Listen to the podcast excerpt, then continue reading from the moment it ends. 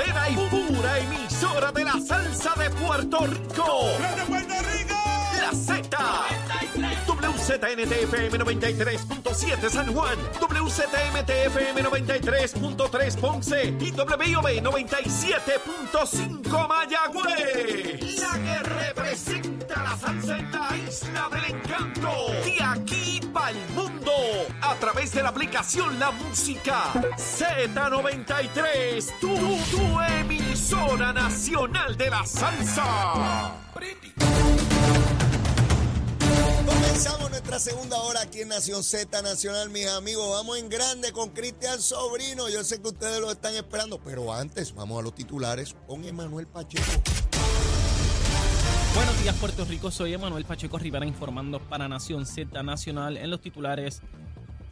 La directora ejecutiva del programa Medicaid en Puerto Rico, Dinora Collazo, informó que de los, 20 de los 201.614 beneficiarios a los que correspondía renovar de abril a mayo la cubierta médica con el Plan Vital y Medicare Platino, solo 46.000 beneficiarios habían completado la recertificación y 6.000 la tenían completada para un total de 52.000 personas. Por otra parte, el juez Carl John Nichols del Tribunal Federal de Washington DC escuchará mañana, eh, digo decir hoy lunes, los argumentos sobre una demanda de organizaciones que imputan al cuerpo de ingenieros del ejército de los Estados Unidos dañar el ambiente con el proyecto de dragado de la bahía de San Juan. Por otra parte, la organización Boricuas Unidos en la diáspora ha, perdido, ha pedido, debo decir, al líder de la minoría demócrata del Comité de Recursos Naturales de la Cámara de Representantes, Raúl, Raúl Grijalva, que sus próximas reuniones en Puerto Rico sobre el proyecto de Estatus 2757 permitan una participación abarcadora y diversa de los puertorriqueños. Hasta aquí los titulares, les informó Emanuel Pacheco Rivera. Yo les espero en mi próxima intervención aquí en Nación Z Nacional, que usted sintoniza por la emisora nacional de la salsa Z93. Hablándole claro al pueblo. Nación Z Nacional, soy Leo Díaz. Buenos días a todos. Leo Díaz en Nación Z Nacional por la Z. Y estamos, estamos ya calentando los motores en esta segunda hora, como tiene que ser, quemando el cañaveral bien duro. Usted sabe a lo que nos dedicamos aquí de lunes a viernes a través de Z93, la emisora nacional de la salsa, la aplicación La Música y nuestra página de Facebook de Nación Z. ¿Y quién está aquí? Ustedes saben, Cristian Sobrino. Cristian, Saludos, Leo, y saludo a toda la audiencia. ¿cómo andan los asuntos ese fin de semana? ¿Caliente? Ha hecho así un calor. Uh, mi hermano. Tú- Mira, tú abres la, la pluma y sale el agua hirviendo de la calle. No, viene yo, eso, este, yo, yo estaba de mi apartamento en Ajá. aire al carro en aire y después corría a los sitios así para, para llegar rápido. eh, de- Estaba de- sofocado. Eh, contrario a, a los lugares donde hay un intenso frío, que uno corre para ir al lugar donde está caliente, Exacto, aquí al sí, revés. no, al revés, era horrible. de, de verdad que, que Y ahora vi que viene una nube, una nube de polvo, el del Sahara, yo no sé qué diablo. aún más el asunto. Este, bueno, esta Vida en el trópico. a las cuatro y media de la mañana yo estaba de pie, mi hermano, y cuando salía Sí, no, a, está a- heavy. a está la heavy. zona de, de la cocina. Y, mi hermano, ese calor era apabullante. Pero estamos aquí, estamos aquí, tenemos senador nuevo. Hay un senador nuevo por Guayama. ¿Tú viste? Se escogió, déjame decirte, esto tiene una legitimidad tremenda, ¿sabes? Por 129 votos. Es el legislador que por menos votos ha llegado a la Asamblea Legislativa. Solamente 129 personas lo escogieron y va a ser senador. ¿Qué tú crees de eso? A los que hablan de segunda vuelta, de legitimidad, de que hace falta mayoría absoluta para el gobernador, a todos, a todos esos tontejos que andan por ahí hablando bobería, ¿qué tú les dirías?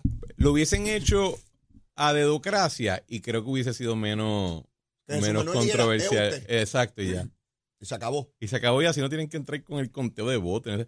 Que de hecho, le tienes que sumar a eso Ajá.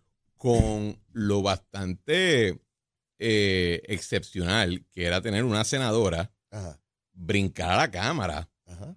Eso no, típicamente no, no ocurre. Y segundo, pues cuando te eligen para un puesto, pues, hay una expectativa que lo acabes, ¿verdad? Quizás va a ser un cambio a lo después, pero así que le suma, le suma a eso ahora que, que hicieron esta... no en este cuatreno ha habido dos personas que han hecho eso. Juan Oscar Morales. pero Juan Oscar fue de Cámara al Senado. Al Senado. Sí, exacto. Oye, ¿por, por qué la gente piensa que el Senado es más prestigioso que la Cámara? Porque Digo, así- no, no me quiero ir muy lejos de lo que Bue- estamos bueno, porque en, Porque es así. porque en el ordenamiento constitucional de Estados Unidos Ajá. se ha entendido que cuando tienes una legislatura bicameral, Ajá. tú tienes una que es más numerosa, que se entiende que es la Cámara Baja, Ajá. que se supone que represente un mayor número de gente, Ajá. y entonces se supone que tengas otra cámara que es más reducida en tamaño y que en teoría es más elitista, y se entiende que esa siempre es el Senado. Que- ¡Ya! Que es más elitista. pero eso es lo que siempre se ha entendido. Yo creo que aquí nosotros le hemos, le hemos dado a correr mucho a esa teoría, ¿verdad? Pero eh, sí, eso es por eso es que la cámara O baja. sea, el- que, que Gretchen House se degradó, se autodegradó. estrictamente ese de en teoría, sí. Digo, yo creo que es una gran legisladora. No estoy hablando de Ah, no, y, y- voy a decir algo que yo traba, yo traba- cuando yo estaba en el gobierno, ella trabajaba con la asociación de alcaldes eh, y trabajaba creo que con el alcalde de Calley Sí. y era bien profesional. Yo no estoy diciendo Lo que es, no, pero lo, lo que es. estoy diciendo es que es, no es típico que un senador brinque a la cámara. No lo es. Yo creo que ella es la primera que lo hace, ¿verdad? Puedo equivocarme, pero por lo menos en, en décadas recientes es la primera que lo hace. Eh, 129 votos y está legítimamente electo al Senado de Puerto Rico bajo todos los parámetros constitucionales, excepto de los changuitos que dicen que el gobernador no es legítimo, pero este senador sí. Cuando juramente ya para adelante, pasemos la página. y se acabó. De hecho, puede ser retado en diciembre porque si hay primarias en ese distrito por el Partido Popular, son dos, No la, lo retarían en junio, como que en junio. porque en diciembre se, se hacen, se inscriben, Ah, bueno, pues a eso es que me Y entonces en que junio se es abre- la- que, que ya, que ya en diciembre se abren los procesos y pero eso no va a pasar. ¿tú crees que no haya primarias en ese distrito? Yo creo que en general no. No, no creo. Bueno, no sé, yo no tengo ninguna condición, pero yo pensaría que, que para qué van a tener una primaria. Yo pienso que sí, que van a haber candidatos, particularmente ahí está Albert Torres, que es el que está todavía en Mm. el FEI, y creo que va a haber candidatos. ¿Tú crees? Sí, sí, sí, creo que, creo que se mueve en esa dirección. Toma del Congreso. Ellos son rojos y se entienden. También pasé los azules. También pasé los azules. En los otros no, porque no hay primaria ni nada de esas Exacto. cosas. Se, se evitan esos, esos traspiés democráticos. La toma del Congreso, tercera toma del Congreso por parte de Ricardo Rosselló, la delegación extendida, están muy allá, debe haber conferencias de prensa. ¿Tus expectativas, Cristian? Bueno, en- en términos de expectativa, pues no, no tengo expectativa como tal, más allá de que yo entiendo que el trabajo, vamos a ponerlo de esta manera, Ajá. El trabajo de, de presentarse en el Congreso con un grupo ya organizado de personas a llevar un mensaje consistente a favor de la estadía es importante, no es una pérdida de tiempo.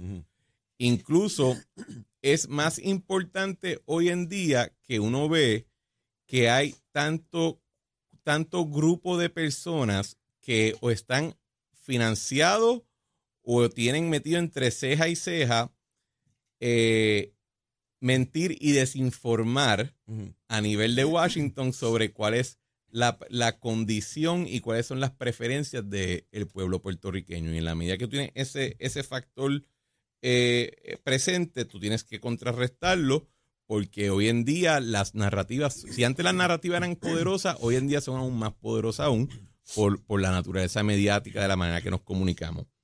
Eh, uno ha visto a todos estos grupos eh, non-profit, de que si Open Society, esa vaina, allí metido empujando una agenda. Uno vio hasta recientemente a Juan Dalmau con unos, otro grupo allí empujando una agenda.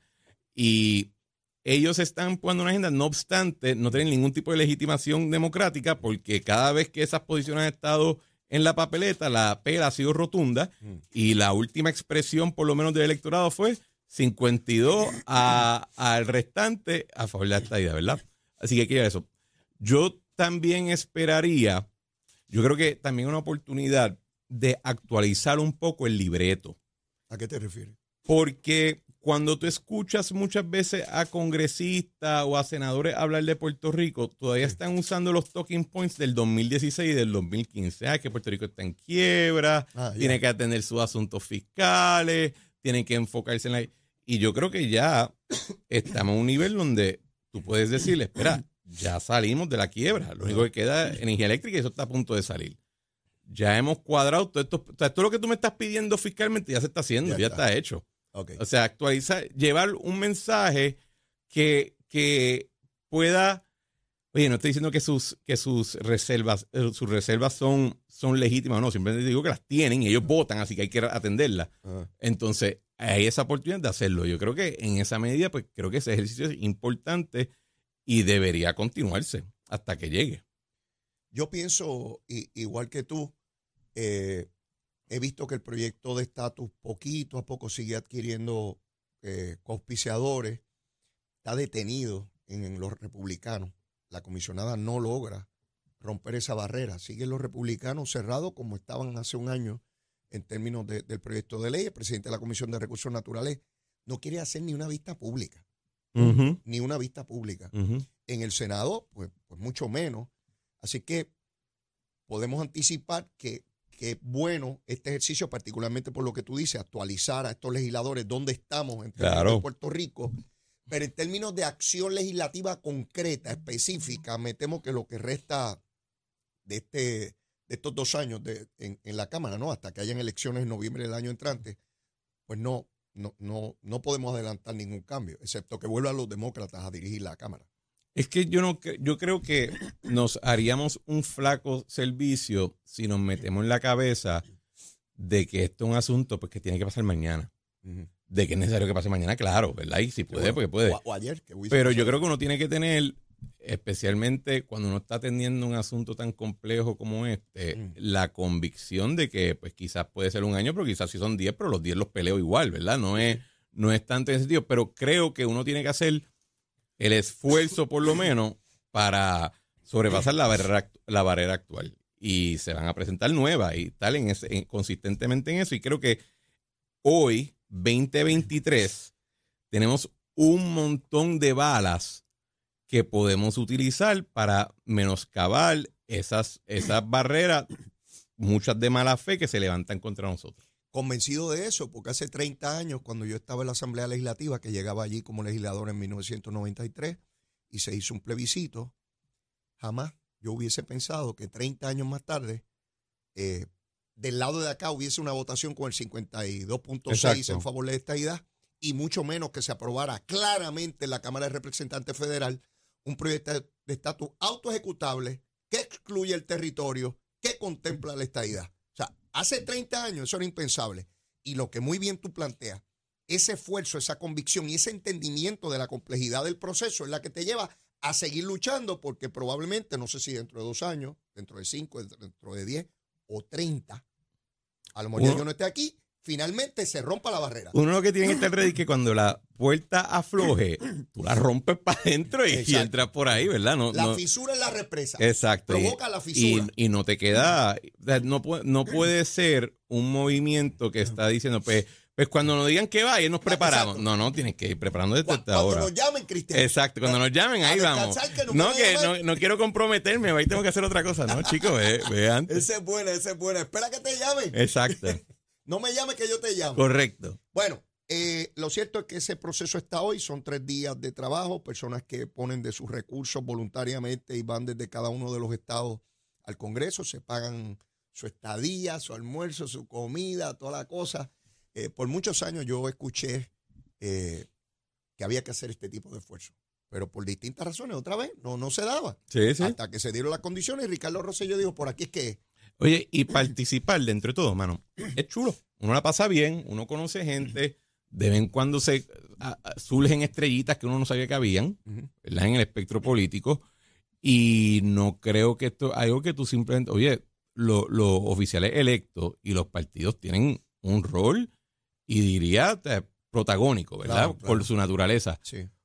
Pero no hay que dejárselo todo a ellos y en la medida que, que se lleve un, un mensaje. Y ahí es que viene la importancia de proveerle a todo el mundo las herramientas de argumentación, la data, la información para que se lleve un mensaje continuo y consistente que desafortunadamente si tú le preguntas a cualquier persona a nivel federal qué ellos entienden de Puerto Rico, muchas veces dicen no tengo idea porque me dicen 37 cosas diferentes. Sí, todo el mundo viene con una historia. Todo el mundo viene con una historia diferente y dice, pues, cuando, cuando ustedes se ponen de acuerdo y, me, y ellos tienen el lujo de decir, pues ustedes se ponen de acuerdo y entonces yo lo escucho, ¿verdad? Eh, y esa es la importancia de tener ese tipo de mensaje consistente de, de, para contrarrestar la- los otros 37 imbéciles que vayan a decir estupideces. por lo menos por parte del Partido Demócrata, ese discurso recurrente e histórico de que pónganse de acuerdo, ya, ya ellos incluso se pusieron de acuerdo. Dicen, no, no, Hey. vamos a ver a Puerto Rico. Eso también era impensable, Cristian, hace 30 años atrás, de que un partido político institucionalmente ya viera el caso de Puerto Rico como, como un problema a resolverse y bajo la estadidad. Eso, eso era totalmente impensable. Aquí yo recuerdo el proyecto de Bennett Johnston, que se discutió en el Senado Federal cuando estaba Rafael Hernández Colón en su último cuatrenio. Y era básicamente eso, pónganse de acuerdo, toda la cosa, no se movía. Y hoy el Partido eh, Popular, que tenía el Partido Demócrata secuestrado en términos de defender el ELA, ya no lo tienen. De hecho, ese es el discurso de Pablo José, que hay que retomar y que ahora es que, de hecho, cuando lo nombran ahora encargado de los asuntos federales, eh, Aponte Dalma, o el portavoz de la mayoría en el Senado Popular por Carolina, dijo que qué bueno porque hace 20 años que no tenían a nadie que hiciera ese trabajo y se le olvidó que el, papá, de Pablo José, el que lleva por años esa función, pues, metió la pata. El, muchacho no tiene mucho aceite en la lámpara. Este, pues, dijo ese disparate, que hace 20 años no tienen a nadie ahí. Bueno, es que yo creo que, ¿verdad? Eh, el Partido Popular, por, por eh, conveniencia electoral, decidió que su futuro para poder ganar elecciones era aliándose con los grupos más independentistas y soberanistas del de espectro, ¿verdad? Sí, sí. Y esa fórmula como que no le, se le salió el tiro por la culata, pero en el proceso, pues dejaron atrás toda defensa de lo que hay. Entonces ahora, tanto Jesús Manuel como Pablo José parece que están tratando de volver a, defender, a, volver a defender lo que hay. El problema que tienen es que, pues, desafortunadamente tienen 23 años de palo cayéndole encima, demostrando lo que funciona y no. Así que vamos a ver cómo se arriba. Pero incluso el tipo de iniciativa es importante porque ellos no se van a quedar callados, ellos se van a montar en un avión, ellos van a ir a dar su ellos van a ir a dar su argumento. Y ellos tienen el, ellos, a ellos les favorece la inercia. Si no pasa nada, ellos ganan. Exactamente. Así que tienes que ser más proactivo. Esa parte, algunos sectores no lo entienden. El Partido Popular no tiene que aprobar nada. Con Correcto. que no se apruebe algo, ya ganaron, porque sigue lo que ellos quieren, que es la colonia, ¿verdad? Digo, lo que queda de ese liderato, porque gran parte de él ya se, se, escapó. Vemos a Aníbal Acevedo Vilá, que es la Libre Asociación, Nidia Velázquez allá, de, de igual manera. Así que este no es el Partido Popular de Rafael Hernández Colón, que era, aún con sus divisiones internas, era monolítico. Ya no, ya tú tienes líderes importantes diciendo que no es el ELA. Y eso yo nunca lo había visto. Pero incluso, ¿de verdad tú crees que creen en la libre asociación?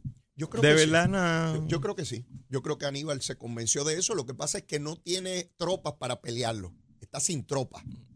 Yo, creo que ese, esa facción quedó totalmente derrotada.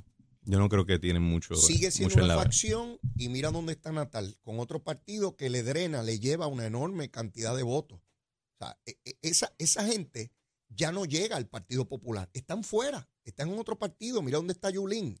También se desafilió del Partido Popular. Mira, eh, eh, el representante precinto 2 también se desafilia al Partido Popular. Esa hemorragia de desafiliaciones es nueva, eso nunca había ocurrido en el Partido Popular. Tú tenías un Bobby Resach que se fue por cosas personales y se hizo estadista después. Tienes de Castrofón que en algún momento también lo hizo. Peñacló. Peñacló, pero, pero eran... Este, ¿Es verdad que le tuve en los tres partidos? Estuvo en tres y fundó cuatro. ¡Qué caballo! Esto, no, no. ¡Qué caballo! eso es vocación. Hay gente que ha sido brava. no, no, no. A, gente que ha sido... Pero mira, yo tengo amigos de la escuela de Derecho que eran, ¿verdad? Y me voy a reservar los nombres, que eran de izquierda brava. Pero duro. Los vi caminar por el Partido Popular y ahora me dicen que son más estadistas que yo, que yo soy un estadista light, que yo soy flojo, yo no sirvo para nada, que ellos son los bravos. Y yo los miro y digo, pues qué bueno, qué bueno, pues qué bueno, yo tengo problema con eso, que tú seas más bravo que yo. O sea, porque era un ejercicio de testosterona, de quién es más bravo y toda esa bobería, ¿no? Pero yo he visto, hay muchos casos de eso. Pero, Cristian, ¿de qué rayo estamos hablando? ¿Y tú? Claro. Ah, pero no te me pongas con voz grave. No te lo digo así. Yo te digo, yo, yo, simplemente, yo simplemente digo que no hay peor, no hay peor odio que la del converso. Y pues yo tengo ese. Pues, pues no te estés, no, no estés hablando aquí de, de, del fenecido con, con ese tono, con Peñaclova, que tú vienes también de allá bueno, de izquierda. cuatro partidos está fuerte. Ah, bueno, tú, tú lo que hablas de tantas palabras. Claro, eso está. de lo, mío, lo mío fue un cohete de un lado para otro. Ese cogió ese para la luna, bajó. O sea, wow. Mira, quiero discutir contigo un tema que, eh, hoy destaca el periódico El Vocero y es este proceso de canalización De, tanto el río de Arecibo, el río La Plata y el río de Puerto Nuevo, ¿no? En el de Puerto Nuevo son 1.600 millones de dólares. Eso es una Ajá. cantidad inmensísima. 500 millones en La Plata y 200 para Arecibo. Estos proyectos, yo recuerdo cuando Edison Miller Larondo comenzaba, bueno, no comenzaba, ya era representante, pero fue de esos proyectos que él, eh, ¿verdad? El precinto 4 está inmerso en esa zona.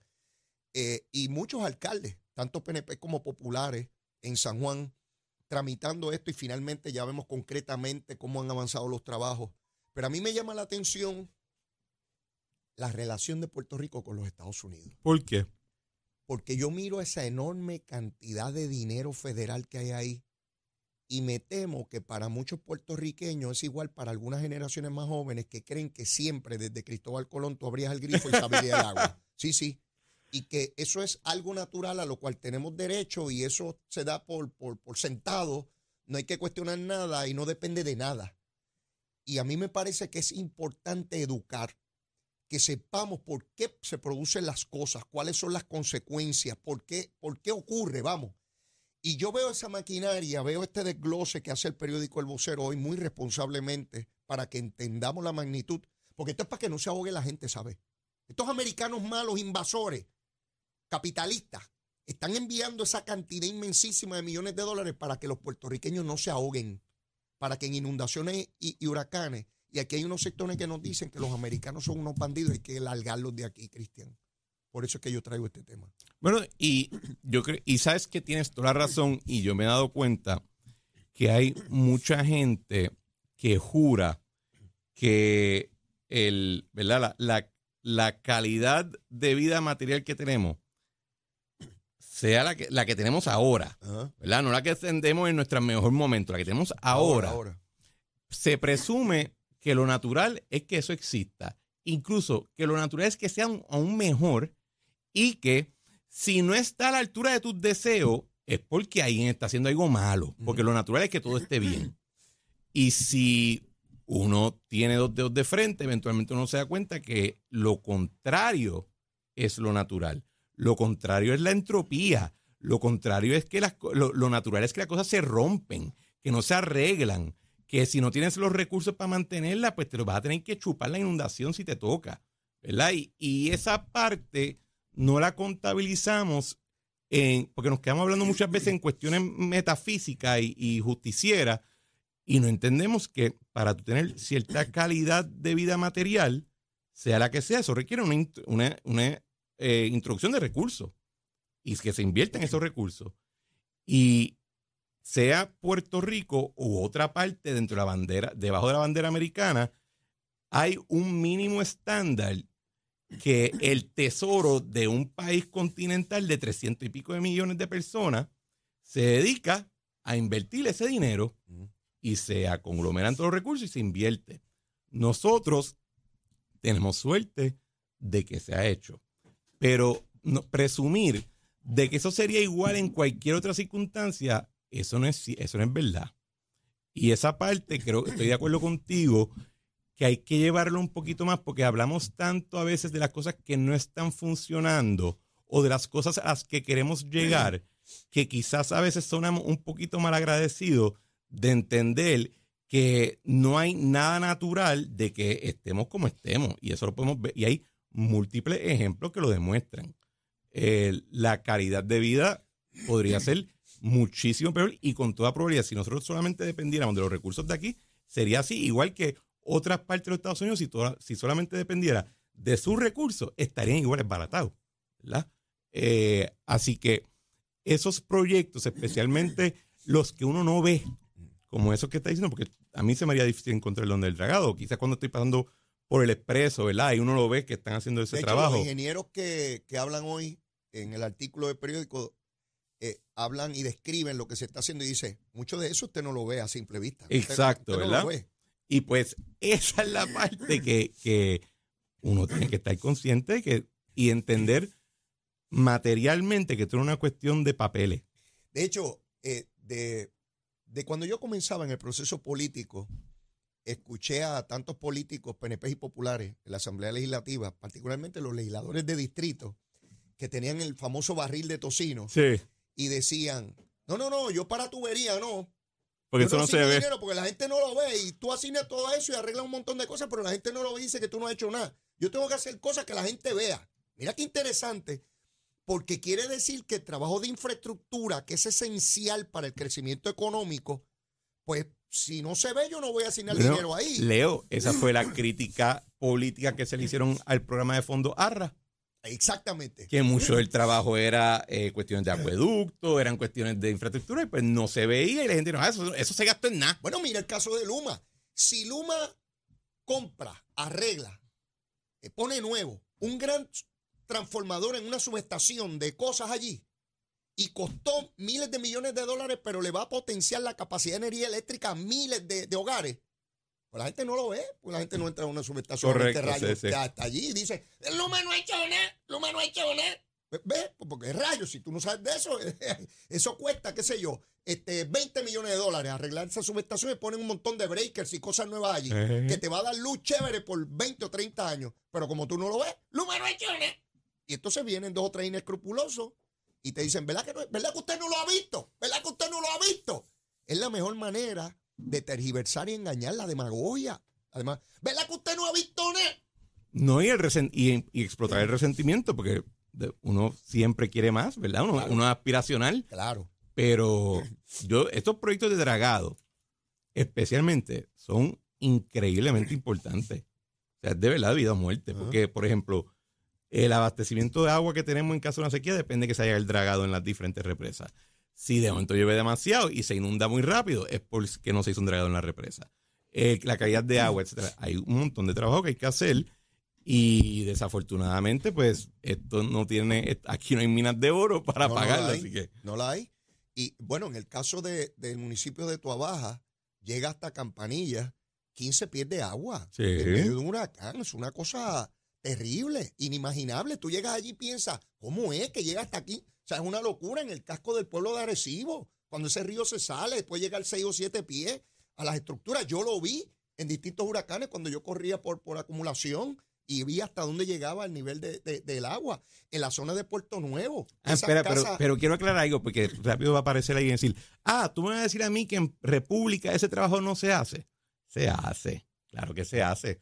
Pero cuando tú no eres increíblemente rico, lo que tiende a pasar es que aparece una compañía china o una compañía europea o incluso una compañía americana y dice, yo te hago el dragado, seguro que sí, no te preocupes, yo lo voy a pagar, pero eso es mío después, ¿verdad? Y yo te puedo cobrar para usar tu agua, ¿verdad?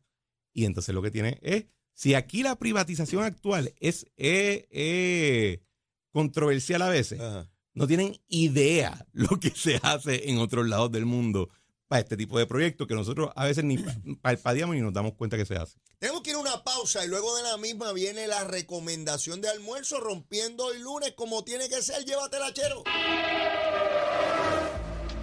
Buenos días, Puerto Rico. Soy Emanuel Pacheco Rivera con el informe sobre el tránsito. A esta hora de la mañana continúa el tapón en la mayoría de las carreteras principales del área metropolitana, como es el caso de la autopista José de Diego desde el área de Bucanán hasta la salida hacia el expreso Las Américas.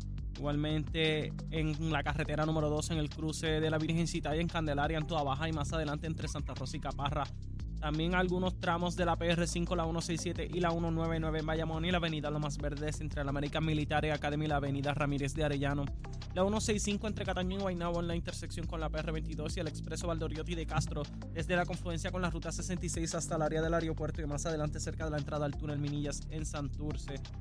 También la avenida 65 de Infantería en Carolina y el expreso de Trujillo en dirección a Río Piedras, la 176, la 177 y la 199 en Copey y la autopista Luisa Ferré entre Montelledra y la zona del Centro Médico en Río Piedras y más al sur en Caguas y la 30 desde la colindancia de Juncos y Gurabo hasta la intersección con la 52 y la número 1. Ahora pasamos al informe del tiempo. El Servicio Nacional de Meteorología pronostica para hoy un día soleado y caluroso mientras continúa la ola de calor que ha estado afectando la región. Los vientos estarán del este-sureste de hasta 12 millas por hora y las temperaturas máximas estarán en los altos 80 grados en las zonas montañosas y los medios 90 grados en las zonas urbanas y costeras con el índice de calor alcanzando los 110 grados. Para los bañistas y navegantes en las aguas locales se espera oleaje de 1 a 3 pies con vientos del sureste de entre 10 a 15 nudos. Hasta aquí el tiempo les informó Emanuel Pacheco Rivera. Yo les espero en mi próxima intervención aquí en Nación Z Nacional que usted sintoniza por la emisora nacional de la salsa Z93.